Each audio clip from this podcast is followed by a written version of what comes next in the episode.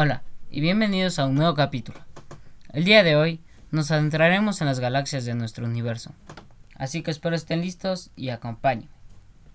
Para empezar, sabemos que nosotros habitamos en un sistema solar de muchos, el cual pertenece a una galaxia llamada Vía Láctea, que se encuentra en el grupo local, donde están varias galaxias vecinas, como la galaxia de Andrómeda o la galaxia del Triángulo, aunque también están muchas más. El grupo local a su vez pertenece al supercúmulo de Virgo, en el cual se encuentran miles de galaxias, cada una con incontables soles y sus planetas. Pero el supercúmulo de Virgo no es más que una pequeña parte del universo, ya que el universo es una red incontable de 100 mil millones de galaxias. Este es el fin de nuestro universo observable. Pero el universo se sigue extendiendo, y más allá se encuentran más cosas, pero están tan lejos que su luz no nos ha llegado, y por lo cual no las podremos ver. Bueno, ahora que sabemos dónde nos ubicamos en el vasto espacio del universo, vamos a ver un poco más sobre nuestra galaxia.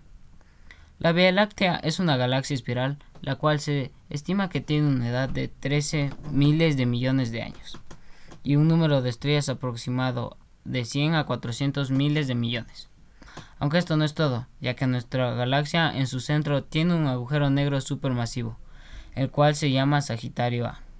También existen innumerables estrellas, las cuales pueden formar su propio sistema solar, y lo más probable es que en alguna de ellas se cumplan las condiciones para albergar vida. Pero no es la vida a la que nosotros estamos acostumbrados, sino que más bien serían microorganismos. Por último, tenemos que saber que nuestro sistema solar se mueve a través de los brazos de la Vía Láctea, y esta a su vez se mueve por el universo. Bueno, existen miles de millones de galaxias, entre las cuales destacan Andrómeda, la enana Carina, la Fénix, la galaxia del Ojo Negro, la galaxia del Sombrero, la galaxia de Nube de Magallanes, que es observable desde nuestro cielo nocturno, la galaxia del Triángulo, etc. Estas son algunas de las galaxias que podemos observar desde la Tierra. Ahora sabes lo pequeños que somos intentando comprender el vasto universo y sus misterios. Te puedes dar una idea de que en él pueden existir todo tipo de cosas. Así que espero que esto te ayude a siempre ver al cielo y nunca estar conforme con lo que sabes. Siempre pregúntate el porqué de las cosas y no dejes de ser curioso. Gracias.